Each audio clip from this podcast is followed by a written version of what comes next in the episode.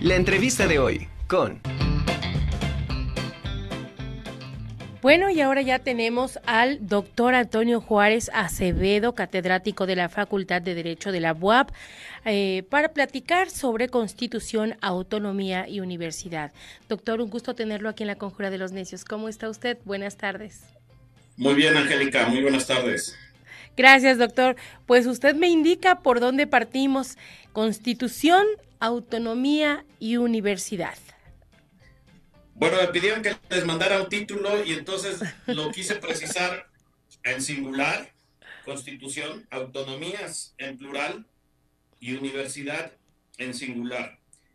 ¿Qué quiere decir esto? Pues que solo hay una constitución, solo hay una universidad, pero hay muchas autonomías. Entonces, pues eh, la plática es breve y voy a dividirlo en tres. Primero hablaré de la constitución. Constitución ¿Qué es? Pues es lo que constituye al Estado, es nuestra norma suprema que tiene los elementos del Estado. La Constitución dice quiénes son los mexicanos, que es el elemento de la población de un Estado, cuál es su territorio, cómo es su gobierno y la decisión que toman los mexicanos de constituirnos como somos, que es una república. Esta constitución es la norma suprema, y es el parámetro de todo. ¿Por qué solo hay una constitución? Me dirás, porque hay otros, los estados también tienen constituciones, pero técnicamente se llaman normas generales. ¿Por qué técnicamente son normas generales? A pesar de que lleven el nombre de constitución, porque son impugnables. La Ciudad de México sería una constitución y esa constitución de la Ciudad de México viola nuestra constitución federal, la constitución única, que tiene los elementos del Estado. Por lo tanto, a, pesar de que se les llama constituciones, digamos que son impugnables. Entonces, desde el punto de vista técnico, en realidad son normas generales. Es decir, están en el mismo grupo que las leyes, que son muchas y de muchos tipos, que los tratados, que también son muchos y de muchos tipos, y que los reglamentos. Entonces, el título de nuestra intervención del día de hoy es simplemente Constitución en singular, porque solo hay una. Ahora bien, tradicionalmente la Constitución, uno de sus elementos es el gobierno. Tradicionalmente, el gobierno en la mayoría de los países occidentales se divide en tres para ejercer sus funciones. Es el poder legislativo, ejecutivo y judicial. El legislativo hace las leyes, el judicial son los jueces, los que dictan sentencias, los que resuelven los asuntos, y el ejecutivo tiene una serie de funciones muy amplias, pero básicamente es la seguridad, la defensa de la nación y la administración del gobierno, la administración pública. Eso es lo que siempre fue en este país hasta la década de los noventas, Angélica. A partir de 1993 empiezan a crearse unas excepciones a la regla general. La regla general es tener tres poderes, eso sucede en la mayoría de los países. Pero a partir de 1900, de principios de 1990 se empiezan a crear órganos que son constitucionalmente autónomos. Esta es la segunda parte de nuestra plática. Constitución hay una, pero autonomías hay muchas. ¿Cuántas autonomías hay en la Constitución? Llegó a haber 10. 10 órganos constitucionalmente autónomos. ¿Qué quiere decir esto? Que tradicionalmente había tres poderes, pero poco a poco se fueron creando nueve órganos que se separan de las funciones del gobierno y que empiezan a tener su propia autonomía. ¿Por qué se llaman órganos constitucionalmente autónomos? Porque es la constitución las que las dota de autonomía. Tienen personalidad y tienen patrimonio. Es decir, actúan de forma independiente del gobierno. Son nueve órganos pues que tu público puede identificar muy fácilmente, ¿no? Es el Instituto Nacional Electoral, la Comisión Nacional de Derechos Humanos, ahora te los he listo todos, pero básicamente son muy identificables porque pues la mayoría de la gente los ubica, aunque no ubica exactamente qué son o cómo se establecen, son decisiones del gobierno, salen del gobierno tradicional, del poder ejecutivo, para hacer funciones autónomas. ¿Por qué autónomas? para que no estén influenciados por otros poderes. Algunos datos curiosos, te los voy a decir cuáles son todos, más o menos en orden, pues no, no sé si darlos en orden cronológico. Como usted guste, doctor, como le sea más fácil. O, o, en el orden, este, o sin orden, ¿no? Pero Banco de México fue el primero. El Banco de México es el primero. Eh, Instituto Nacional de Estadística y Geografía, el Instituto Federal de Telecomunicaciones, la Comisión Federal de Competencia Económica, la Comisión Nacional de Derechos Humanos, la Fiscalía General de la República, el Instituto Nacional Electoral, el Instituto Nacional de Acceso a la Información Pública y el Coneval, que es un organismo para la evaluación de los programas de desarrollo social. Como estos datos son un poco aburridos, Angélica, para tu público, yo lo que decidí es dar algunos datos curiosos de estos órganos. Hay uno que no mencioné y me parece que es el primer dato curioso para tu público. De estos 10 órganos que llegó a ver, solo hay uno que nació y murió. Era una comisión para evaluar la educación, Instituto Nacional para la Evaluación de la Educación. Nació, vivió algunos pocos años y murió. Estos términos, pues obviamente, todos son constitucionalmente autónomos. ¿Qué quiere decir que nació? Que se introdujo en la Constitución. Todos estos órganos fueron o tuvo que ser la Constitución objeto de una modificación para que entraran a la Constitución. Quiere decir que la Constitución se modifica para que en el artículo tercero naciera este órgano, se creara este órgano y vivió muy pocos años, alrededor de seis años, y es el único órgano que ha desaparecido. ¿Y eso por qué se tiene la causa o la razón? Bueno, es esta reforma el artículo tercero y este organismo lo promueve, el, se promueve en el sexenio de Enrique Peña Nieto. Él reforma el artículo tercero, bueno, a iniciativa de él se reforma el artículo tercero constitucional, se crea este organismo constitucionalmente autónomo y una de las primeras acciones del nuevo sexenio a partir de 2018 es desaparecerlo. Se reforma nuevamente la constitución para desaparecer. Es Simplemente esa es la razón. Hubo un cambio en la política educativa, tenían una idea en el sexenio anterior, crean este órgano, en el sexenio actual lo consideran innecesario. ¿Y las consecuencias? Es curioso que a mí se me ocurre.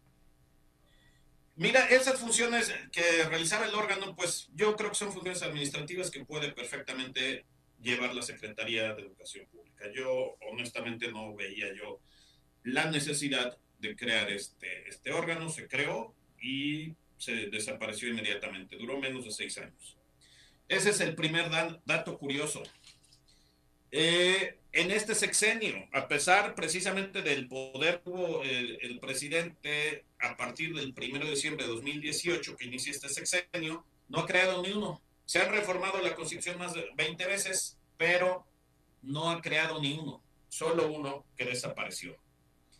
Otro dato curioso, en el sexenio anterior se crearon cinco cinco órganos constitucionalmente autónomos de 2012 y 2018. Es el Instituto Federal de Telecomunicaciones, la Comisión Federal de Competencia Económica, la Fiscalía General de la República, el Coneval, el organismo de evaluación de los programas de desarrollo social, y el INAI.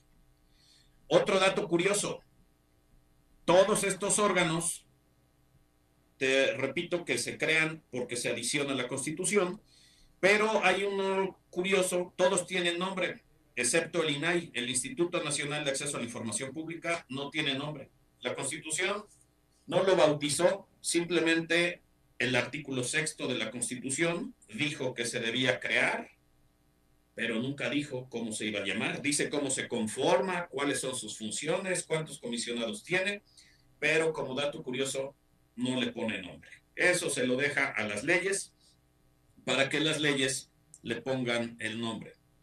Es bastante curioso, porque además las leyes se equivocan. Hay varias leyes que regulan el instituto y le cambian el nombre. Entonces, pues habría que hacer una revisión de realmente cómo se llama, pero tiene un nombre equívoco, digamos.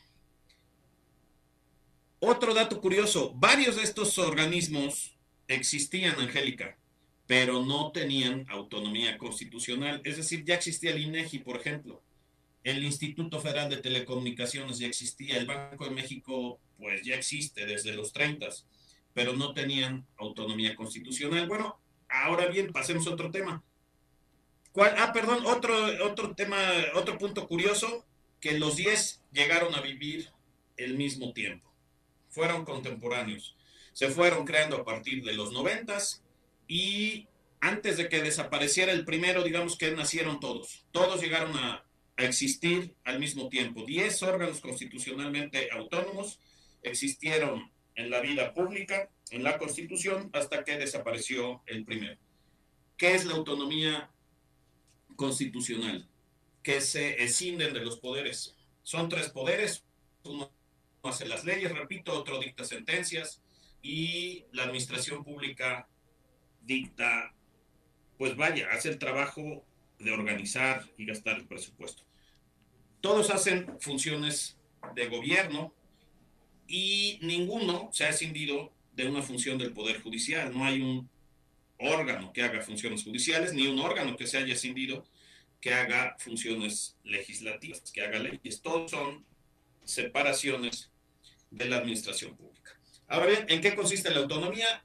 Que ya no depende de un poder y por lo tanto sus decisiones son autónomas, no pueden ser influenciadas, por ejemplo, el manejo de la economía que hace el Banco de México o el manejo de las elecciones que hace el Instituto Nacional Electoral. Tercer punto. Ahora vamos con, volvemos al singular, hay muchas autonomías, hay una constitución, hay muchas autonomías y nuestro último punto, universidad, solo hay una. La Universidad Autónoma de Puebla tiene un estatus muy especial. ¿Por qué? Porque la constitución menciona a las universidades autónomas, pero no son organismos constitucionalmente autónomos. Parece confuso, pero es la constitución la que es adicionada 10 veces y crea órganos constitucionalmente autónomos. El artículo tercero de la constitución menciona a las universidades autónomas, pero no las crea. Dice, la ley puede crearlas. La ley en el estado de Puebla ha creado una sola universidad, que es la Universidad Autónoma de Puebla, la Benemérita Universidad Autónoma de Puebla, y es única.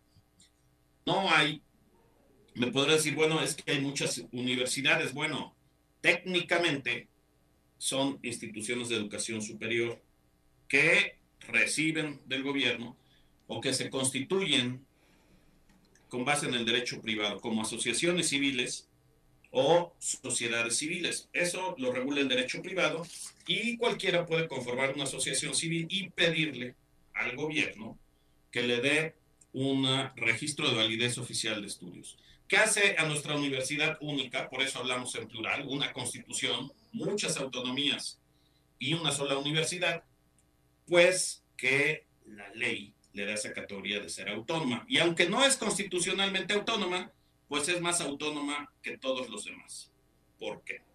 Porque en los otros órganos constitucionalmente autónomos, o mejor dicho, en los nueve órganos constitucionalmente autónomos, influyen los poderes, Angélica. Los poderes son los que los conforman, no salen de la nada. Otros poderes proponen ante otro poder a los miembros, comisionados, gobernador, consejeros de estos, y se forman a través del propio gobierno. la universidad, aunque no tiene autonomía constitucional, sino que su autonomía viene por ley, es más autónomo porque su órgano máximo es el Consejo Universitario, en el cual, pues como su nombre lo dice, la universidad es...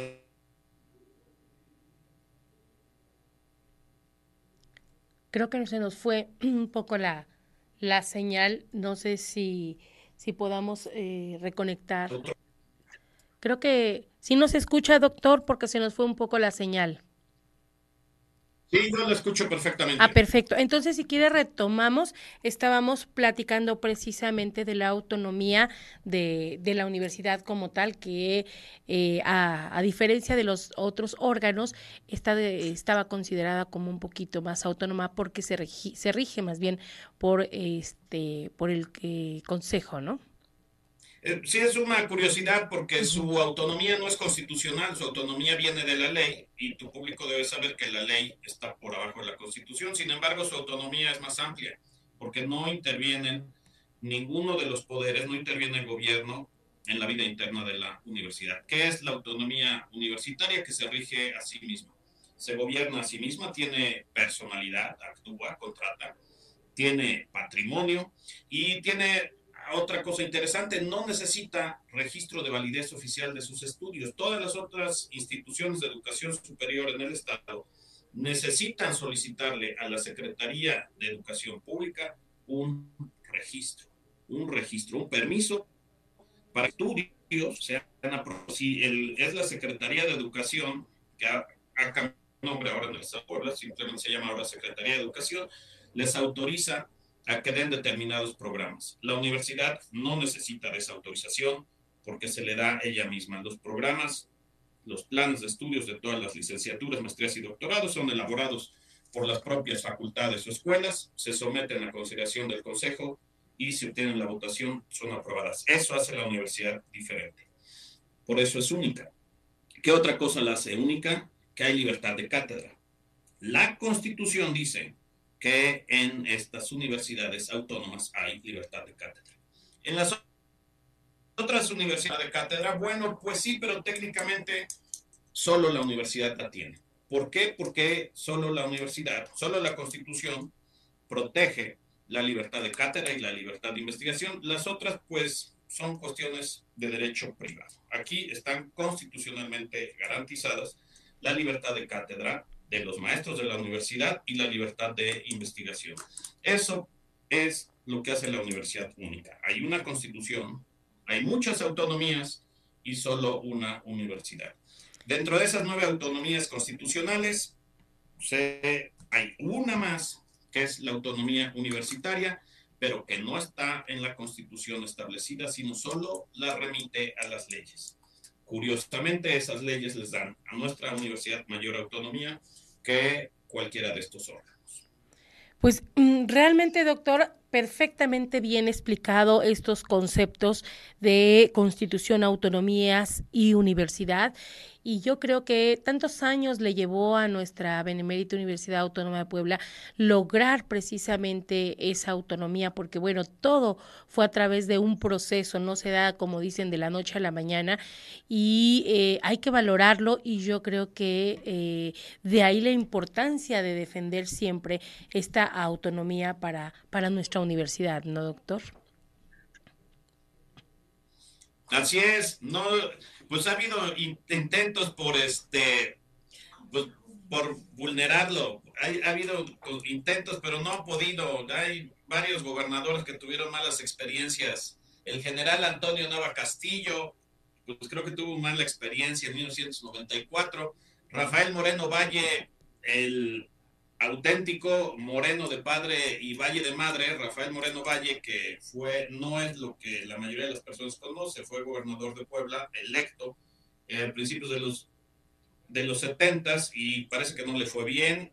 Gonzalo Bautista O'Farrill parece que tampoco le fue bien. Entonces, pero yo creo que la autonomía se ejerce hacia adentro, ¿no? ¿Cómo mejoramos nosotros la calidad de la educación? Se revisan los planes y programas de estudio periódicamente se reúnen las academias en las facultades. ¿Qué son las academias? Es el grupo de catedráticos que dan determinado, determinados temas o determinadas materias. Se reúnen en la Facultad de Derecho. Hay cuatro academias, una de civil, una de penal, otra de ciencias jurídico-políticas, pues sí, como, como bien comenta el doctor eh, Daniel González, eh, perdón, doctor Antonio Juárez Acevedo, catedrático de la Facultad de Derecho de la UAP, hay que pues seguir conservando esta autonomía y pues luchar por los derechos que la universidad tiene. Yo creo que con esa esa explicación que nos acaba de dar, con esa nos quedamos.